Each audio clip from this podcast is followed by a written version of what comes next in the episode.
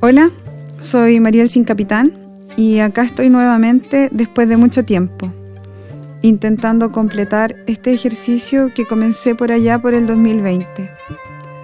Como siempre, han pasado hartas cosas en este pedazo de tierra llamado Chile, y Curicó, la ciudad que habito, no es la excepción. Esto lo menciono precisamente porque no puedo obviar el hecho de que estamos viviendo un proceso constituyente, derivado precisamente de un estallido social, el cual es un hecho concreto que me sitúa en el comienzo de estos tiempos de transformación que le dan nombre a este nuevo ciclo de mi podcast. Este hecho ocurrió precisamente eh, en un año especial, el año 2019, así que también lo ubico como un hito ya que el año 2019 fue un año simbólico para diversos grupos y movimientos sociales, incluido el movimiento feminista. Ocurrían muchos sucesos en diferentes partes del mundo y de una forma u otra todo eso quedó en pausa o eso nos hicieron pensar. El movimiento feminista lo menciono ya que aquellas personas que pudieron escuchar mi podcast en el ciclo anterior recordarán que es un movimiento con el que me identifico, pero principalmente un proyecto de transformación social en el que creo. Quisiera también comentarles que mencioné este proceso constituyente, ya que me siento muy esperanzada del momento político que estamos experimentando como sociedad sin embargo, quiero confesarles que nunca pensé que algo así podía ocurrir en nuestro país.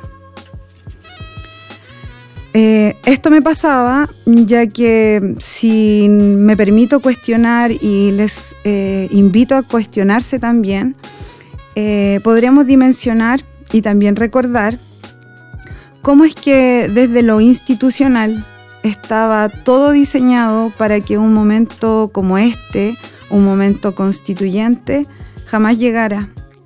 Y sin embargo llegó y acá estamos, expectantes de lo que pueda suceder este próximo 4 de septiembre. Esta institucionalidad que les menciono se manifiesta no solo en lo público, en nuestras escuelas, en nuestro gobierno, en la forma en la que tenemos de administrar la justicia, en nuestro sistema de salud, sino que también se manifiesta en lo privado, en lo íntimo, en nuestras casas. En lo público se disfraza de valores de libertad y ha utilizado algunas religiones como el cristianismo para esconder al más cruel de los sistemas neoliberales y en lo íntimo y lo privado ha propiciado que nuestra sociedad valore el mérito y el esfuerzo, camuflando a la más injusta de las competencias, de la cual muchos, muchas de nosotras y nosotros eh, hemos sido testigos y a veces partícipes. Si alguno de ustedes ha llegado, cierto, hasta este momento de este podcast, eh, quizás mis palabras les puedan sonar enredadas, contradictorias. Eh, la verdad es que todo este tiempo ha sido un proceso y un momento lleno de contradicciones, el cual he podido sanar solamente con música. Eh, lo menciono ya que el podcast que voy a compartirles hoy día tiene una relación eh, íntima con lo que es la música. El capítulo de hoy día se titula ¿Por qué Mariel sin capitán? Y desde ahí quiero relatarles cierto por qué le puse este nombre a este podcast, ya que durante mucho tiempo algunas personas me preguntaban por qué le había puesto ese título y tenía la respuesta, pero era una respuesta bastante larga que quizás conocía, pero no había podido reflexionar eh, profundamente como sí lo he hecho durante este tiempo. Pero me quiero detener igual en la reflexión de lo íntimo antes de pasar a cómo, ¿cierto?, eh, llego a esta relación con la música y por qué mi podcast se llama Mariel Sin Capitán. Para continuar lo que estaba comenzando de Nante en relación a este cuestionamiento de lo público y lo privado, me quiero quedar, ¿cierto?, con este aspecto de lo, de lo privado, de lo íntimo, ya que desde el feminismo también, en algún punto de su historia, se cuestiona principalmente este desarrollo de lo político eh, que se vincula con lo íntimo, con lo que pasa dentro de nuestras casas. Son algunas filósofas y pensadoras eh, gringas, yanquis, como Carol Hanich y Kate Millett, que nos sitúan en la reflexión y el cuestionamiento de lo que pasa dentro de las casas. Carol Hanich, eh, por ejemplo, desde su ensayo del año 1969, Lo personal es político, construye la base de una idea que después va a retomar Kate Millett, cuestionando principalmente la construcción de un contrato social y situándonos, ¿cierto?, en una ciudadanía de la que claramente somos de segunda clase, haciendo desde ahí un llamado eh, para eh, construir un feminismo radical que sea capaz de construir una nueva ciudadanía. Todas estas transformaciones, por tanto, se cuestionan desde aquello que también pasa dentro, no solo dentro del hogar, sino que también dentro de cada persona, de forma concreta y simbólica a la vez, deconstruyendo por sobre todo no solo aquel sujeto político que nos señalan cuando nos nombran como mujeres dentro de lo, de lo público, sino también cuestionando esta estructura de ser mujer dentro de nuestras casas, deconstruyendo con eso nuestra forma de amar, de ser familia y también de ser madres. Eso quizás eh, podría servir para poder explicar cómo se propicia un proyecto de transformación social desde el feminismo, cuestionando principalmente aquellas relaciones que se construyen en el plano de lo íntimo. Desde ahí, claramente en mí han ocurrido muchas contradicciones, sobre todo de mis relaciones con lo que culturalmente podríamos nombrar como lo masculino ya que no quiero solamente hablar de hombres, porque hay mucho de masculino también en mí y porque me he enfrentado a quizás un masculino negativo, no solamente cierto en varones, también lo he visto en personas gays y también en mujeres, lamentablemente. Cuando cuestionamos lo masculino o la cultura de lo masculino, cuestionamos una forma de vivir, una forma que ya se ha implantado en nuestra cultura, una forma que propicia la competencia, una forma que propicia una forma de vida de la cual claramente estamos en un momento crítico que queremos transformar.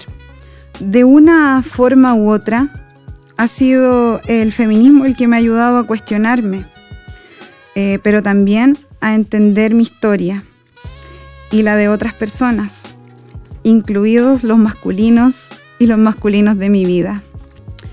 Desde el feminismo entiendo que estas contradicciones em, son una herramienta para entender aquello que ocurre en mi plano más íntimo y en mi plano más privado.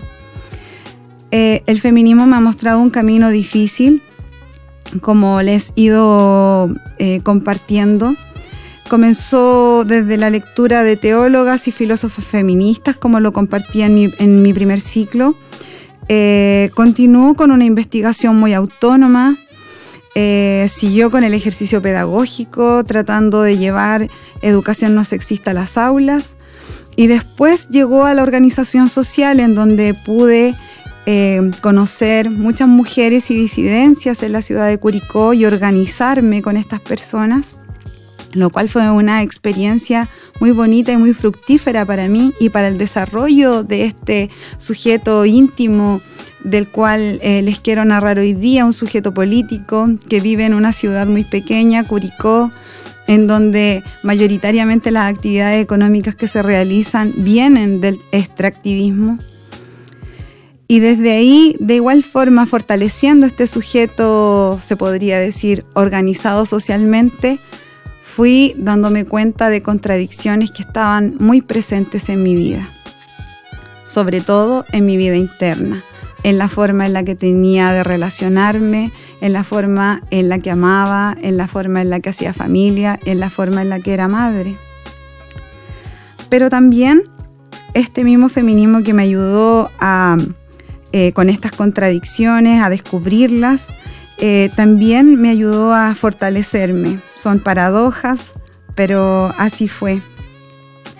Eh, me ha ayudado a comprenderme o a intentar comprender cómo vivir en un sistema patriarcal, en una cultura que claramente quizás yo sola no puedo cambiar.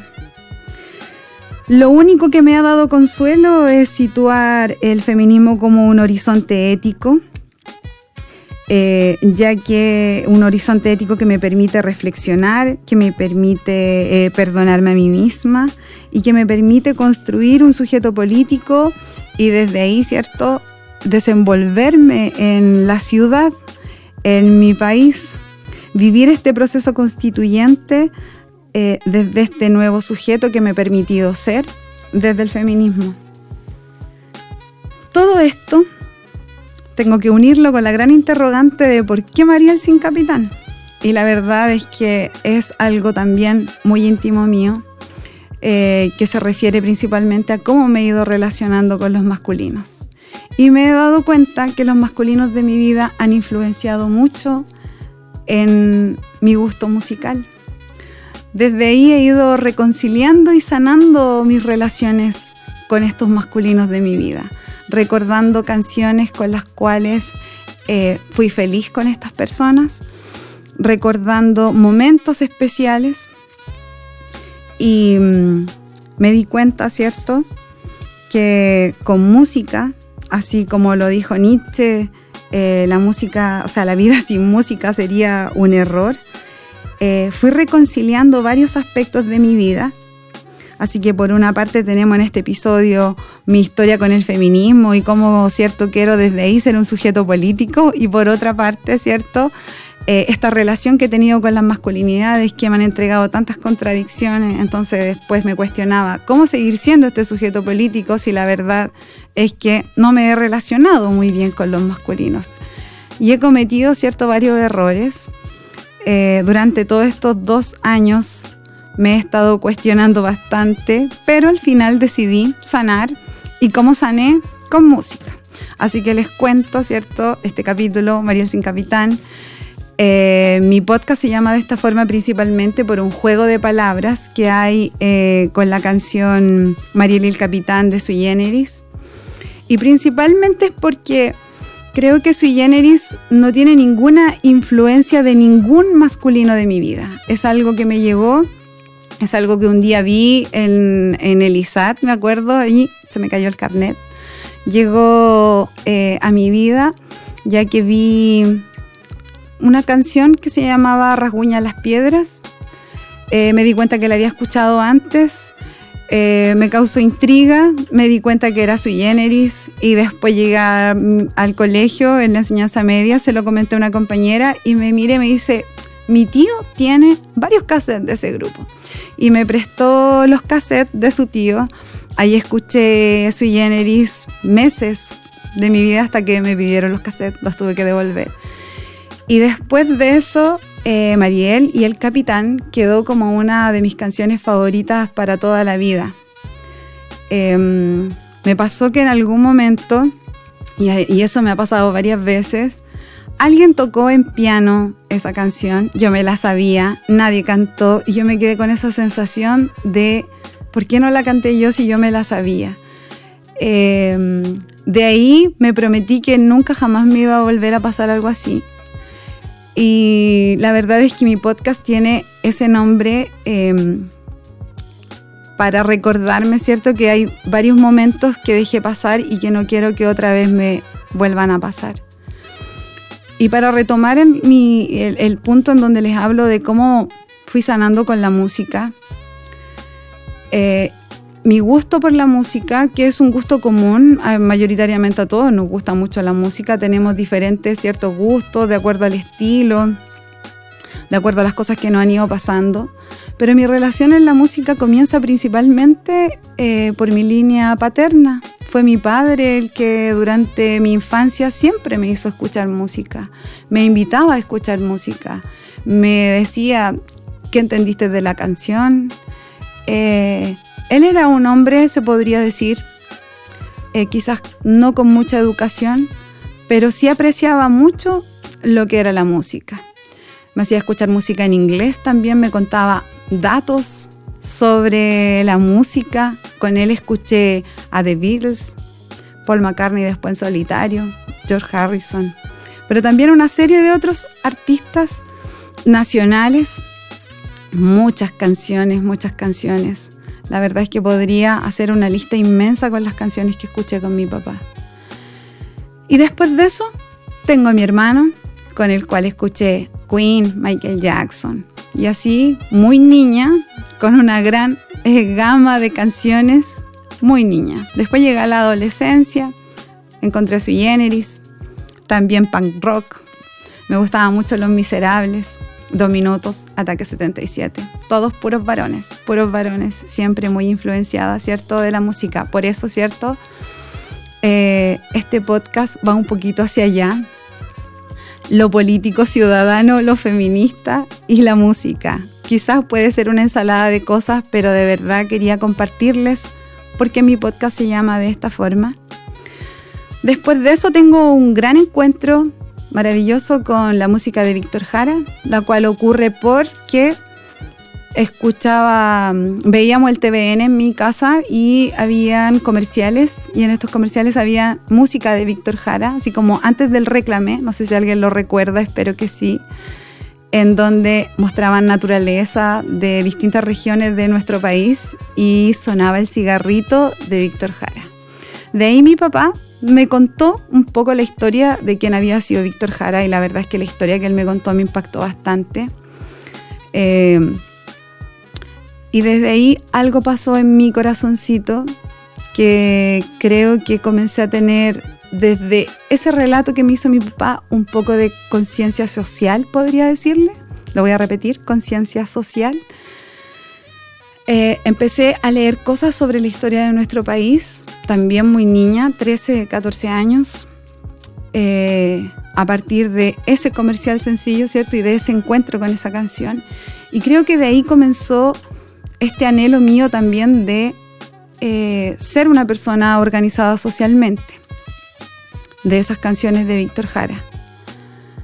Hice un largo recorrido hasta llegar a Juanito Ayala, con quien tiro la bala, que es una canción que me ha acompañado desde el estallido social hasta el día de hoy. La escucho todas las semanas. Si puedo escucharla todos los días, lo hago. La verdad es que es una canción que ha sido muy simbólica para mí. Y así un montón de otras canciones más y otras situaciones, ¿cierto? De amor y ese tipo de cosas. También siempre canciones eh, con hartos artistas masculinos. Pero por sobre todo quería mencionarles que Mariel Sin Capitán es como un anhelo de mi corazón. Es una persona que me gustaría ser. Eh, es una persona que comparto cuando grabo podcast.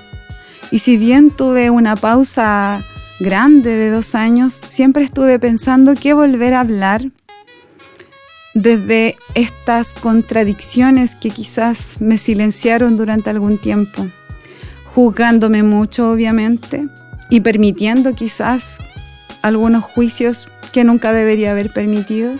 Pero acá estamos nuevamente y comienzo con este nuevo episodio en donde te relato por qué mi podcast se llama así y espero que se haya comprendido.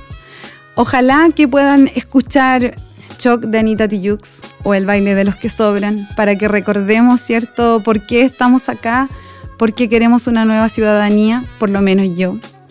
Entonces, aquellas personas que lo escuchen y que también lo quieran, escuchen esas canciones. Vamos a recordar ese momento en donde comenzamos en el 2019 y que comenzamos a recorrer hasta llegar a este momento único, un momento que jamás nos había ocurrido como país y que ojalá podamos aprovechar y comenzar un camino de transformación porque lo merecemos. Quiero dejar este podcast y este episodio hasta aquí para que nos podamos volver a reunir y comenzar, ¿cierto?, nuevamente a generar este diálogo. Ojalá que puedan escucharme. Eh, les agradezco a toda la gente que me apoyó y que me instó a continuar, a todas las personas que se acercaron a mí, que me decían que me escuchaban, a Chantal por todo el apañe. Y con eso me despido y nos encontramos la siguiente semana, espero que así sea. Les mando un gran abrazo, que estén muy bien. Adiós.